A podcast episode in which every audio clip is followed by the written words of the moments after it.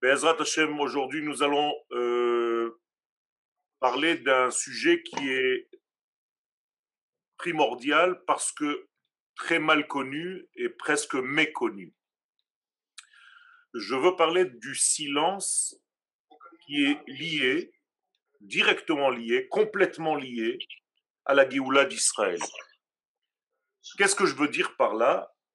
Il y a un silence qui est inhérent à la Géoula. D'abord, il faut comprendre que la Géoula, c'est le dévoilement de la lumière la plus élevée dans le monde dans lequel nous sommes. C'est-à-dire, on ferme la parenthèse, le sommet supérieur touche en fait le monde de la matière. Dans la Kabbalah, on appelle ça Olam Ha'atzilut, le monde de Hatzilut, qui se dévoile. Donc Rabbi Moshe Chaim Lutzato, alav Shalom, le Ramchal, nous dit En Geoula Ela Mikoach Giluy Or Ha'atzilut. Il n'y a pas de Geoula, il n'y a pas de libération ni d'Israël, ni du monde entier, si ce n'est qu'en dévoilant cette grande lumière qui s'appelle le Olam Ha'atzilut, qui correspond à la lettre Yud dans le nom d'Hachem, dans le tétragramme. C'est la lettre Yud qui est ici. C'est elle qui représente cette lumière divine qu'on appelle Olam Atzilut. Au niveau des sphères, on appelle cela la sphère de Chochma, c'est-à-dire de la sagesse divine. Donc la sagesse divine correspond à ce Yod, la lettre Yod. Juste une petite remarque, on ne dit pas Yud en hébreu, on dit Yod. Que vous le sachiez pour ne pas faire de faute. Eh bien, ce dévoilement-là, c'est le dévoilement de la lumière de Hatzilut. On l'appelle Hatzilut parce qu'elle est chez lui, Etzlo. C'est un monde qui est tellement élevé que lorsque ce monde se dévoilera dans notre réalité terrestre, eh bien, ce sera la Géoula Shlema. Donc, quand on parle de cette lumière, on parle de la lumière de la sagesse, la sagesse divine. Et le nom qui correspond à cette sagesse d'une manière entière. Tout à l'heure, je vous ai parlé d'une lettre, mais le nom qui correspond à ce monde, c'est le monde justement qui correspond à ce nom-là, le nom, le tétragramme. C'est lorsque ce nom-là se dévoile dans le monde qu'il y a délivrance. Pourquoi? Tout simplement parce que dans l'exil, ce sont les superflus qui dominent, ce sont les vêtements qui domine et non pas l'essence même. Et nous devons donc comprendre pourquoi ces vêtements dominent dans l'exil, juste avant le dévoilement du Mashiach, tout simplement parce que la lumière divine est tellement élevée qu'elle est obligée de passer par des stades de camouflage. On appelle cela un tzimtzum, une contraction, justement pour ne pas que le monde dans lequel nous sommes brûle, pour ne pas que nous brûlions de la lumière divine qui est trop intense, eh bien, ce sont les kinouim en hébreu qui dominent, c'est-à-dire les vêtements et non pas l'essence des choses. À la Géoula, les vêtements vont tomber et va se dévoiler en fait la lumière de l'essence. Et donc là, il va y avoir des gens qui ne vont pas supporter cette lumière parce que pas préparés à cette lumière. C'est pourquoi les cours que nous étudions sont en quelque sorte une préparation à ce degré-là. Et lorsque nous sommes dans ce degré, nous sommes dans un dévoilement qui habitue notre esprit, notre corps, au dévoilement d'Akadosh Baruch Et voilà que lorsque les vêtements vont tomber, va se dévoiler la sagesse divine. Mais nous avons une règle qui est rapportée dans le traité des Avot, Maxime des Pères, au chapitre 3, Mishnah 13. La Mishnah nous dit, au nom de Rabbi Akiva, Allah Shalom, Seyag la Chochma Shetika. C'est-à-dire que le gardien de la sagesse divine, Seyag, c'est une barrière. la barrière pour permettre à la sagesse divine de se dévoiler dans le monde, c'est le silence. Mais pas le silence qui vient tout seul, le fait de se taire. Shtika, pas sheket. Sheket, c'est le silence. Mais là, on te demande de te taire. On te demande en réalité de faire une certaine action sur toi-même, j'allais dire une action passive, de t'empêcher de trop parler. Alors, au-delà du fait que le fait de se taire, c'est une condition sine qua non pour le dévoilement de la sagesse divine, il y a un secret qui est beaucoup plus profond que celui-ci. C'est-à-dire qu'il y a ici pas seulement une, un conseil qu'il vaut mieux que tu te taises pour que la sagesse divine se dévoile, parce que tu risques de dire de mauvaises paroles qui vont salir la manière dont tu vas appréhender cette sagesse. Tu risques de te perturber, tu risques de casser, de briser en fait ta structure. Je ne parle pas de ça seulement, ça va beaucoup plus loin. Je veux dire qu'en réalité, le fait de se taire, le fait de contrôler, le fait de, j'allais dire, de se mettre en condition de contention, de se contenir et de ne pas ouvrir sa bouche n'importe comment, n'importe où, c'est tout simplement laisser une place, et c'est là la nouveauté, laisser une place au dévoilement de la sagesse divine. C'est-à-dire que la sagesse divine est dérangée lors de son dévoilement par les paroles de l'homme, par le bruit, j'allais dire, des hommes, par le bruit de ce monde. Vous savez qu'aujourd'hui, on ne dit plus applaudir quand vous êtes dans une télévision en direct, on demande aux spectateurs de faire du bruit. C'est comme ça que ça marche. Et là, nous sommes dans cette condition que Rabbi Akiva nous enseigne dans la Mishnah, c'est Yag la Shtika. Si tu veux que la Chokhmah puisse résider, s'installer, se déposer dans ta vie, dans ton monde, tais-toi. Fais l'action de te taire, shtika. Et en réalité, quand on approfondit cette Mishnah de Rabbi Akiva, on comprend que Rabbi Akiva nous demande ici de nous contenir, de nous retenir, et en réalité de jouer le rôle d'une puissance, d'une force.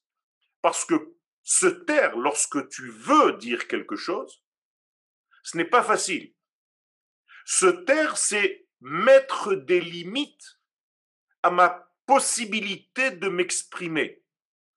Comme si le fait de me taire, de me forcer à me taire, va construire, va constituer une frontière, donc des limites, donc des mesures qui vont permettre à la sagesse divine de se déposer à l'intérieur de ces mesures que j'aurai construites, fabriquées par mon silence. Le silence est donc le terrain d'atterrissage de la sagesse divine. Et là, en réalité, il faut comprendre que dans une autre Mishnah, on nous dit la chose suivante, que ceux dont la sagesse est plus grande que les actions, la sagesse ne se maintient pas, elle disparaît. Alors que ceux dont les actions sont plus nombreux, non plus nombreuses que la sagesse, eh bien cette sagesse existe et restera. Conclusion, à chaque fois que tu ne te tais pas, tu ne sais pas te taire, tu ne sais pas te contenir en réalité, lorsqu'il faut que tu te contiennes, eh bien, tu auras moins d'action de cette sagesse, car la sagesse n'est pas une sagesse de la pensée, comme vous pouvez l'imaginer, dans le judaïsme, la sagesse est une sagesse qui agit. Akadosh Baruch est le maître de cette sagesse, et on le dit, Kulam Bechochma Asita. La sagesse d'Akadosh Baruch est une sagesse qui a des mains, qui a des pieds, qui agit, qui fonctionne, qui se met en mouvement, qui actionne.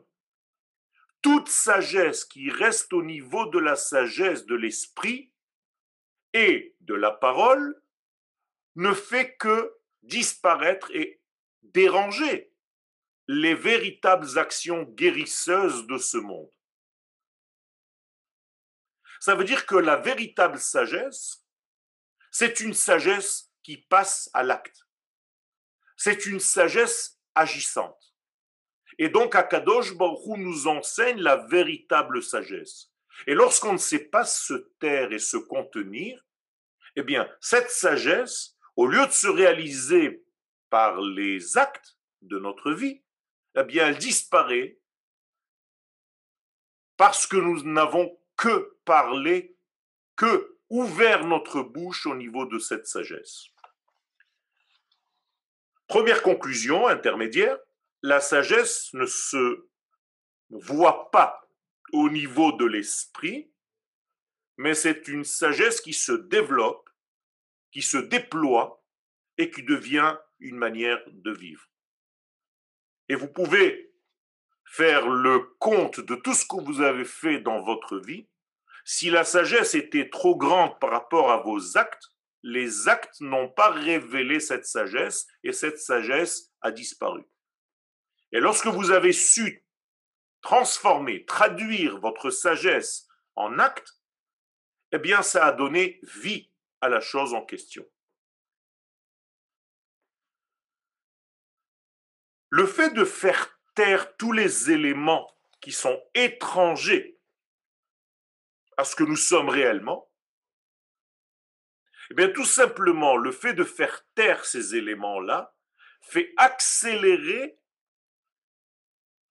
le flux de cette sagesse divine à l'intérieur de l'homme. Quand je dis qu'il faut se taire, je ne veux pas dire seulement d'arrêter de parler. Se taire, c'est d'arrêter de faire du bruit. Se taire, c'est d'arrêter d'avoir des pensées qui font du bruit. Mais pas des pensées quelconques, des pensées qui sont à l'extérieur de cette véritable sagesse divine, c'est-à-dire des pensées étrangères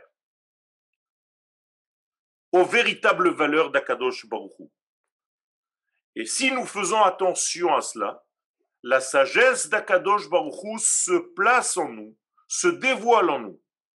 Mais si on ne fait pas attention à cela, eh bien malheureusement, cette sagesse disparaît de l'homme et reste en réalité dans son ciel. Mais ce n'est pas une sagesse. La sagesse, en réalité, se dépose donc sur le silence de l'homme. Pas seulement sur le silence de ses paroles, je répète, sur le silence de tous les dérangements à l'intérieur de l'homme et à l'extérieur de l'homme. Tout ce qui est étranger à la sagesse divine perturbe cette rochma et elle ne peut pas se déposer en soi. Maintenant, je vais donner des exemples. Quand je parle de la sagesse divine, eh bien, nous l'avons vu s'habiller dans quelque chose de concret. Où se trouve la sagesse divine? D'abord dans la vie. Puisque nous avons cité le verset tout à l'heure, Marabou Maasecha Hashem, combien sont grandes tes actions à Kadosh Baruch Kulam Bechochma Asita.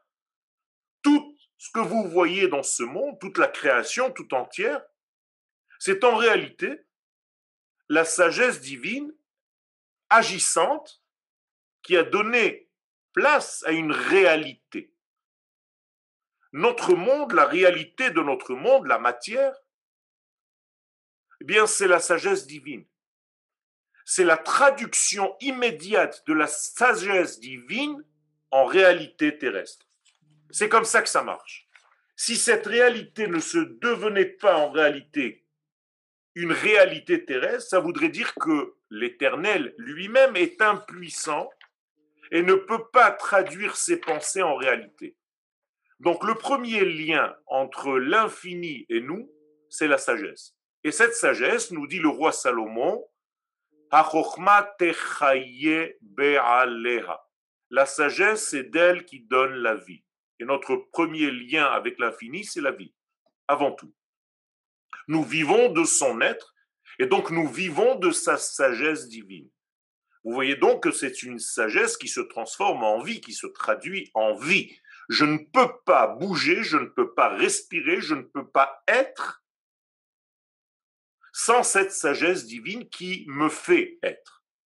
Je ne parle pas seulement des hommes, je parle des objets, je parle des éléments de ce monde, je parle des animaux, je parle des végétaux, tout ce qui vit et tout ce que vous ne voyez pas vivre, mais qui est, tout simplement, l'existence de tout, c'est cette sagesse divine.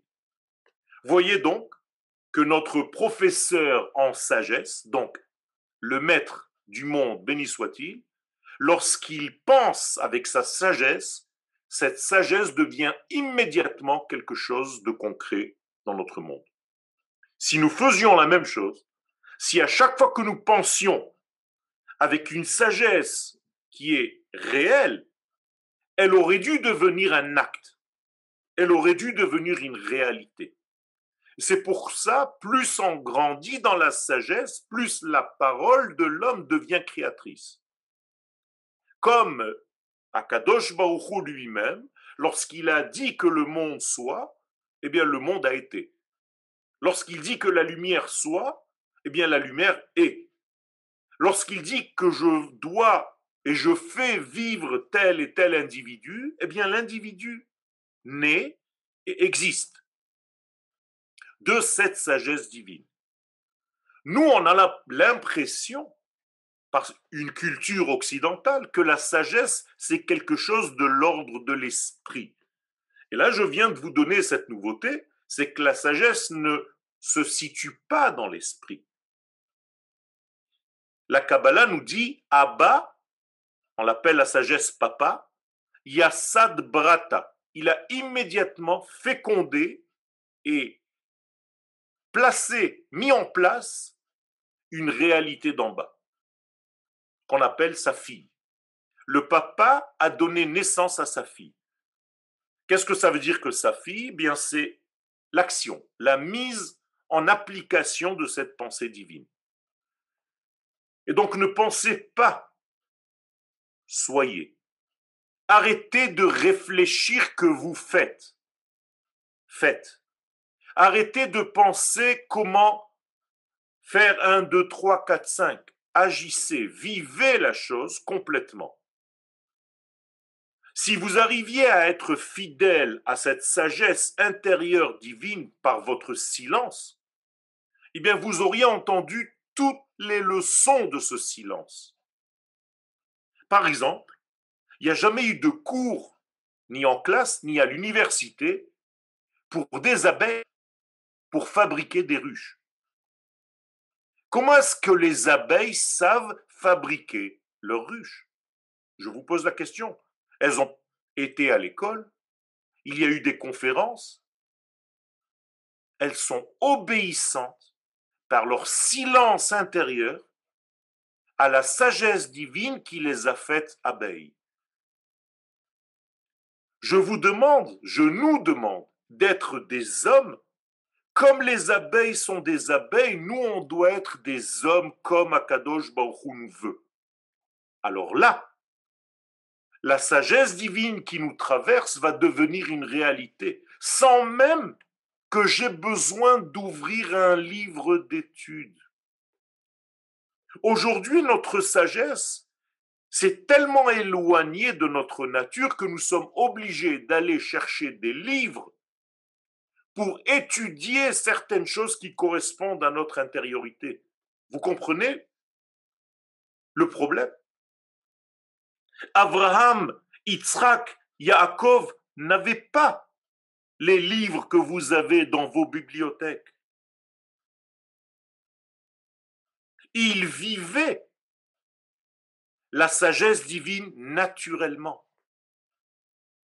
On est tellement loin de cela que si je ne vois pas que c'est écrit dans un livre, j'ai l'impression que ce n'est pas vrai. Et je tiens à vous dire, que c'est exactement l'inverse. Si quelque chose est vrai, alors elle sera écrite dans un livre. C'est pas l'inverse. C'est pas parce que c'est écrit dans le livre que c'est vrai. C'est parce que c'est vrai que ce sera écrit. Le problème, c'est qu'on a inversé le degré des sens. Et on n'a pas confiance dans cette énergie qui nous anime, énergie divine, sagesse divine. Je vous ai dit, Shlomo Amelech, le roi Salomon, nous dit que nous vivons de cette sagesse. Donc on aurait dû transpirer cette sagesse. Et chaque acte, chaque parole, chaque pensée aurait dû être en réalité fidèle à sa source. Pourquoi nous avons perdu cette fidélité? Mais tout simplement parce qu'on fait du bruit.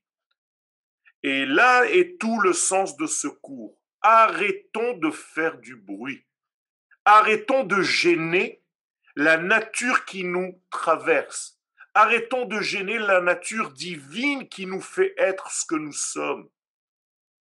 Arrêtons de déranger le dévoilement de cette sagesse dans nos vies.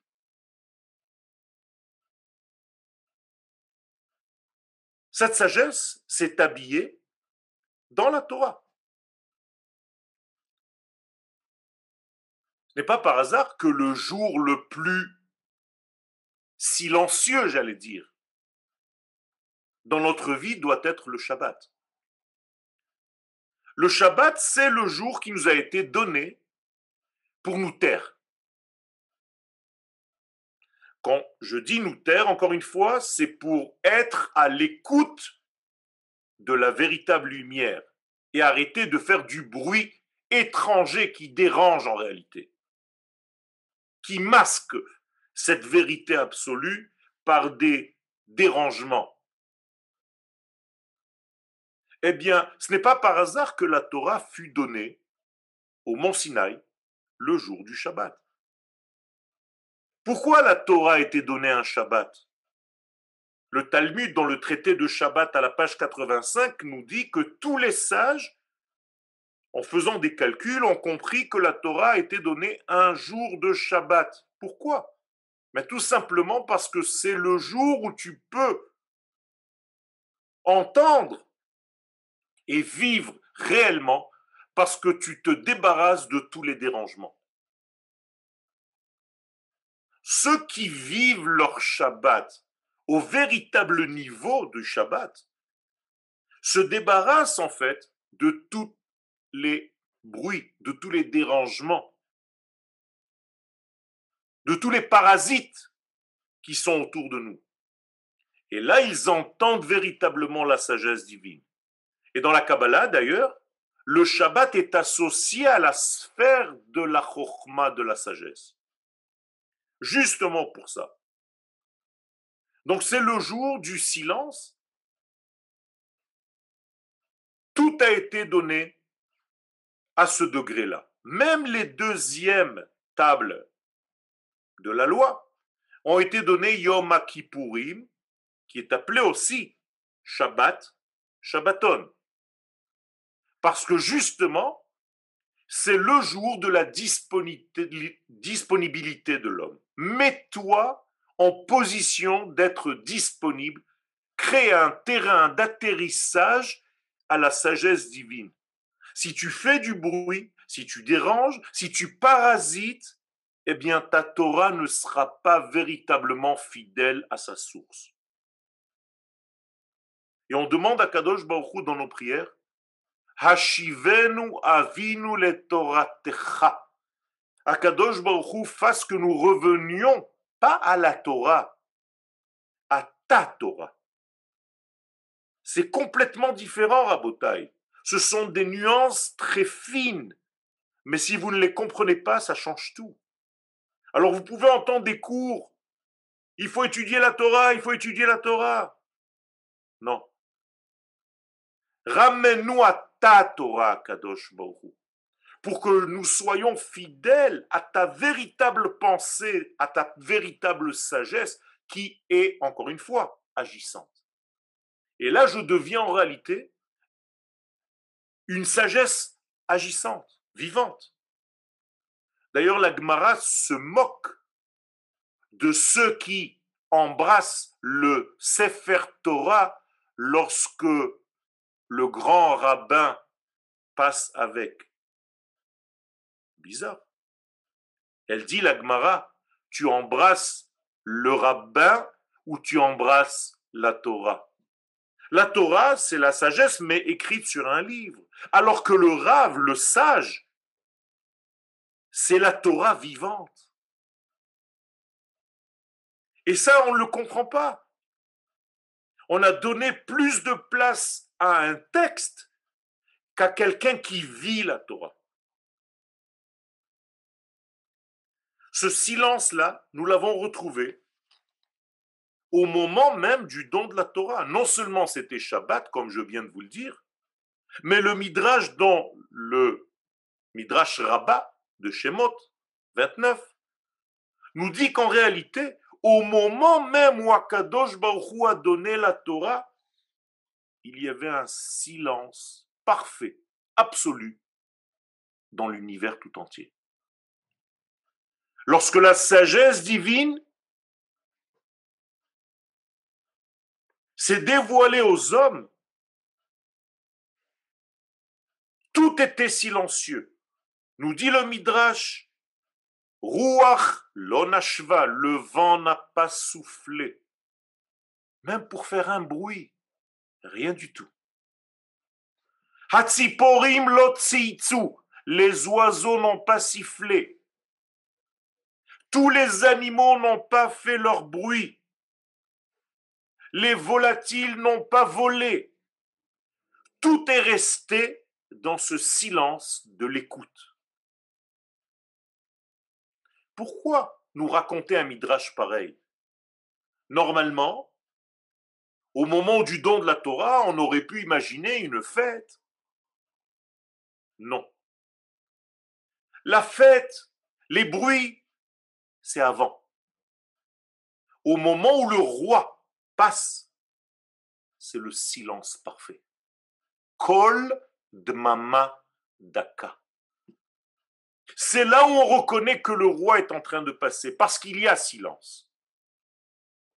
Et non pas parce qu'il y a bruit. Le bruit ne fait que déranger, le bruit ne fait que parasiter. Vous avez bien compris de quel bruit je parle. Vous avez chacun d'entre vous ces bruits qui ne vous lâchent pas à l'intérieur de votre cerveau. Je ne parle pas de paroles seulement. Je ne parle de tous ces degrés qui parasitent votre esprit sans arrêt. Vous entendez des messages, des, des émissions qui ne sont pas les vôtres. La leçon est très importante, Rabotai.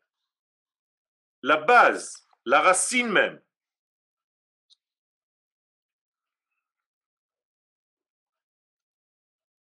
de la Torah, de la sagesse divine, c'est effectivement des lettres qui parlent. Ce sont des lettres parlantes. C'est un texte vivant. D'ailleurs, sur quelle matière est inscrite la Torah? Alors beaucoup répondent sur un parchemin, sur de la pierre. Pas du tout. Vous confondez la Torah avec le livre. La Torah n'est pas inscrite sur un parchemin la Torah est inscrite dans la vie. Il y a la Torah de l'oiseau. C'est-à-dire que l'oiseau est obéissant à des règles qui sont naturelles et qui vont faire en sorte que l'oiseau va se comporter comme un oiseau sans trahir sa condition d'oiseau. Un chat va vivre comme un chat parce qu'il a la Torah du chat.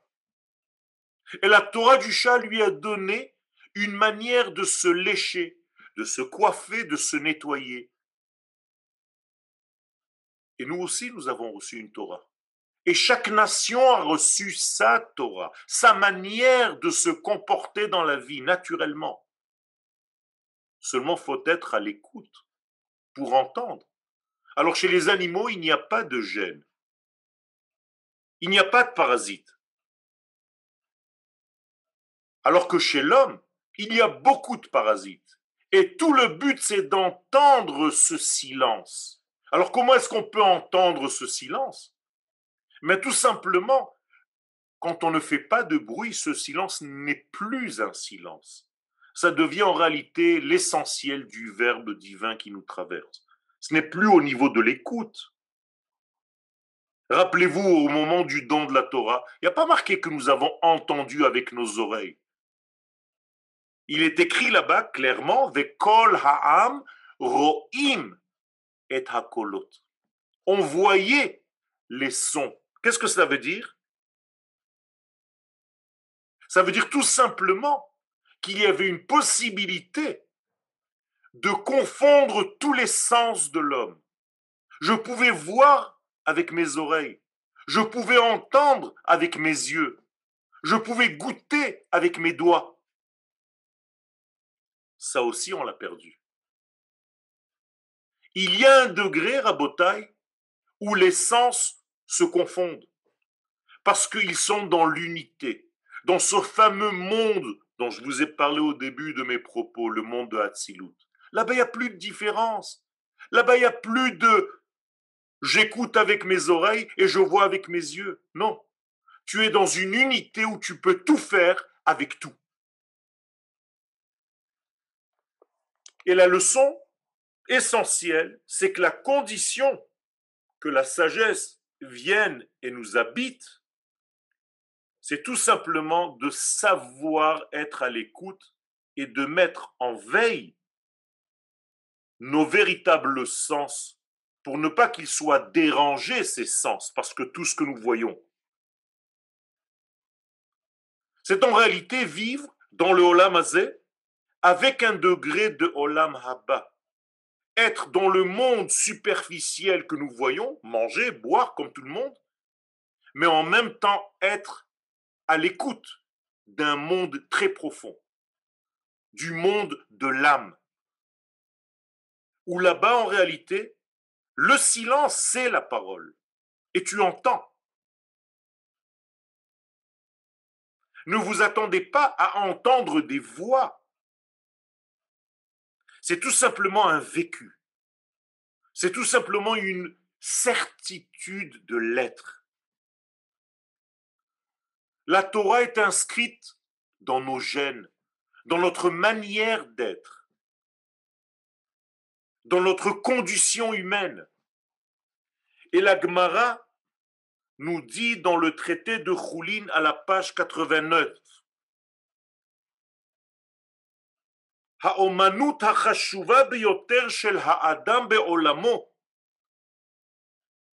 Le véritable travail de l'homme dans son monde, dans sa vie, Écoutez bien ce que la Gemara nous dit c'est de te mettre dans la condition d'un muet. Si tu sais te contenir, si tu sais te taire quand il faut se taire, si tu sais faire taire toutes ces émissions étrangères à ce que tu es, à ta structure, tu commenceras à être à l'écoute de la vérité.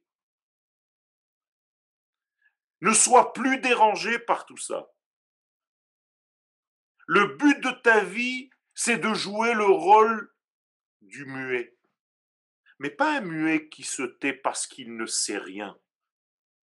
C'est un mutisme qui vient parce que justement nous sommes tellement pleins de vie que je n'ai même plus besoin de parler de ce que je fais, parce que je fais, parce que je suis.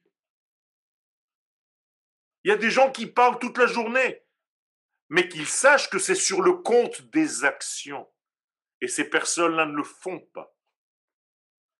Alors que ceux qui ne parlent pas beaucoup ont le temps de faire. Et ils font. Il y a ici donc une mise en place qui nous incombe, et vous allez le voir parce que nous touchons presque la fin du cours, mais que ce secret nous touche aussi dans notre Géoula. Vous rappelez dans la Haggadah de Pessah que nous allons lire bientôt, Be'ezat Hashem, que Yaakov est descendu en Égypte, Anous al Hadibur. Traduction, violé par la parole de Dieu. Incroyable ça. Qu'est-ce que ça veut dire? Mais tout simplement, Yaakov ne parlait pas. C'était le divin qui passait par lui comme s'il était un médium. Même s'il parlait, en réalité, c'était un langage divin qui sortait de lui parce qu'il était à l'écoute. Parce qu'il savait taire tous les artifices qui sont autour qu'il dérangeait. Alors, nous avons en réalité le secret d'être à l'écoute, pas d'être à l'extérieur, superficiel. Alors c'est vrai que nous avons des jours où nous faisons confiance en tout ce qui est écrit dans la Torah. Simchat Torah. Alors on va danser avec la Torah. Mais je ne parle pas de ça. Je parle d'être à l'écoute de ton vécu, de ton être, qui est complètement Torah. Vous savez que la Torah s'appelle Chaye Olam, le monde de l'infini. Et tous les jours, on le dit, Vechaye Olam Nata. C'est à l'intérieur de moi que se trouve cette Torah. Elle n'est pas à l'extérieur. Mais pour qu'elle se diffuse à partir de moi vers l'extérieur, il faut tout simplement que je sois disponible à l'écouter que je ne m'arrête pas au premier niveau, ni au deuxième, ni au troisième. Il faut que je pénètre à l'intérieur de mon sein des saints pour entendre véritablement la parole de Dieu sorte entre les deux chérubins qui sont en réalité les côtes, qui correspondent aux chérubins dans le temple. Et la voix divine sort entre les deux. Ça veut dire que quand on parle, on devrait être un verbe divin en forme d'homme. C'est exactement ce qui se passait avec Moshe Rabbeinu.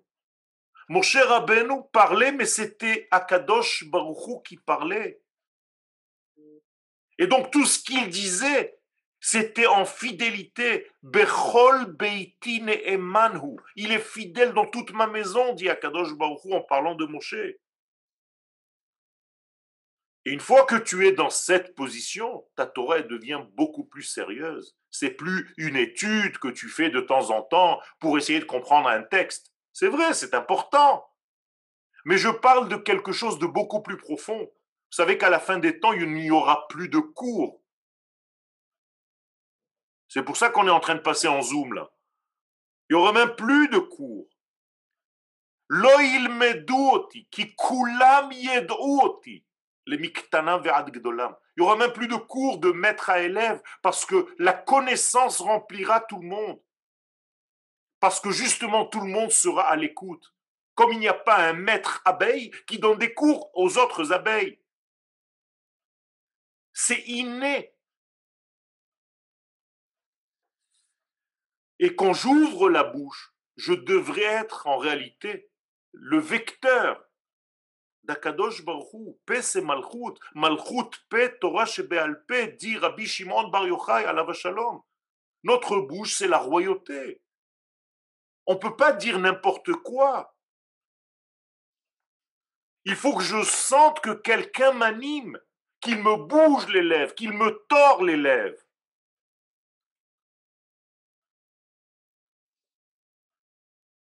C'est-à-dire que nous sommes en réalité activés par une force qui nous fait vivre, par la vie, par la source même de la vie. Et la véritable sagesse, c'est ce silence en question. C'est de faire taire tout ce qui dérange. même quand vous écrivez. Gardez votre structure normale. Parce qu'en réalité, si vous ne le faites pas, vous ne faites que démontrer votre bêtise. C'est ce qu'on appelle la Torah Lishma. Une Torah pour elle-même, pour son nom. Pas une Torah pour me glorifier, pour faire de moi un maître, pour qu'on m'appelle Rav. C'est pas ça la Torah. La Torah, c'est tout simplement pour laisser l'infini nous traverser. Et lorsque je me fais traverser par l'infini, que je vis l'infini, je n'ai même pas besoin d'ouvrir la bouche. On dirait que tout devient clair.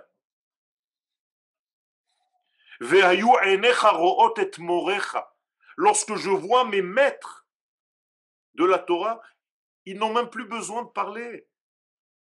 Le fait de les voir me rassure déjà et me donne, écoutez bien, toutes les réponses à toutes les questions que je n'ai même pas posées. C'est ça le véritable rapport à la Torah Rabotai. C'est sentir qu'en réalité, de nous-mêmes, nous sommes comme la royauté. Et le Zohar dit de la royauté d'Elet la migarma klum. Elle n'a rien d'elle-même. C'est ça sa force elle est tellement dans un degré de pudeur qu'elle n'ouvre même pas la bouche. Elle se laisse traverser. Sa bouche, c'est la bouche du Créateur. Et c'est ça le véritable cli qui boule. L'ustensile de réception de la Chokhmah d'Akadosh Baruch dans nos vies. C'est ça le cli. Abayasad Brata, comme je vous ai dit tout à l'heure, c'est le papa, cette sagesse. Au niveau de l'homme, c'est le cerveau droit. C'est là-bas que ça se situe, qui va donner information au cerveau gauche, qui va passer par le cerveau du centre qui est derrière, là où on attache les tefilines, et qui se diffuse dans notre vie. Et étant donné que cette sagesse est la vie, et non pas une pensée ou une étude, c'est la vie. Eh bien, plus on va lui donner de la place, plus on sera vivant. C'est aussi simple que ça. Il y a des gens qui sont plus vivants que d'autres. Parce qu'ils sont plus traversés de cette même vie que d'autres. Les morts et les vivants ne sont pas dans les cimetières ou à l'extérieur des cimetières. Les morts et les vivants sont partout. Quand quelqu'un reçoit une mauvaise nouvelle, il est considéré comme un mort. Parce qu'il a perdu complètement son degré d'être. Il n'a même plus besoin, il n'a même plus le droit de prier. Quelqu'un qui vient de perdre son papa, sa maman ou quelqu'un de très proche, il est libre, il peut ne pas prier tant qu'on n'a pas enterré le mort. Parce qu'on sait, on a pris en considération qu'il n'est pas, il n'est pas ce qu'il doit être. Il ne peut même pas ouvrir sa bouche, ça ne sert à rien. Il dira des mots en vain. Et plus nous nous laissons traverser par cette vie, plus nous sommes donc dans une intensité de vie. Et nous avançons dans notre vie comme on a traversé la mer. Et là aussi, quand on a traversé la mer Rouge, quand on est sorti d'Égypte, qu'est-ce qui a dominé là-bas cette traversée? Le silence. Nous disent les sages, là-bas aussi, il y avait un grand silence. On n'entendait rien. C'est pas les films que vous avez vus. Et pourquoi il faut avoir ce silence? Parce que tout simplement, c'est écrit dans le texte. Hashem ilachem lachem ve'atem tacharishun. Laissez Dieu agir. Vous, taisez-vous. Ne me dérangez pas quand je suis en train d'agir. Rabotai, ça paraît être très simple, mais c'est très compliqué. Nous sommes ou des dérangeurs de la lumière divine, ou bien des accélérateurs de cette lumière. Et c'est en cela qu'en réalité, notre fonction est, par le silence, par le fait de nous concentrer sur ce, que, ce qui est essentiel dans nos vies, eh bien, on laissera passer tout ça. Et je termine avec ce que nous disent les sages dans la période messianique dans laquelle nous sommes. Dans cette période messianique, on va nous redemander de nous taire. Pourquoi? Parce que vous allez voir des choses qui vous paraissent complètement contraires à la libération. Vous allez voir des éléments dans ce monde qui vont se manifester comme si on allait vers l'inverse de la libération, vers l'inverse de la Géoula. Et l'intelligence, nous disent les sages, c'est de se taire et de se trouver un maître, un rave, qui sait se taire et qui vous enseigne ce silence.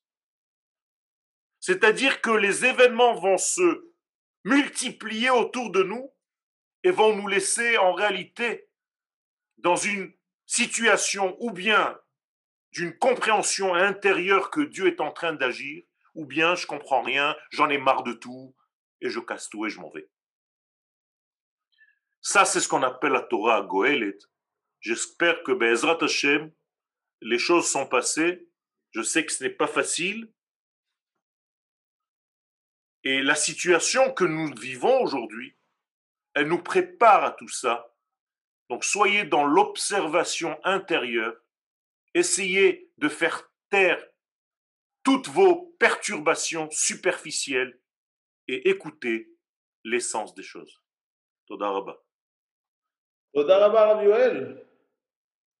Merci beaucoup. Très. Comme à chaque fois, très clair.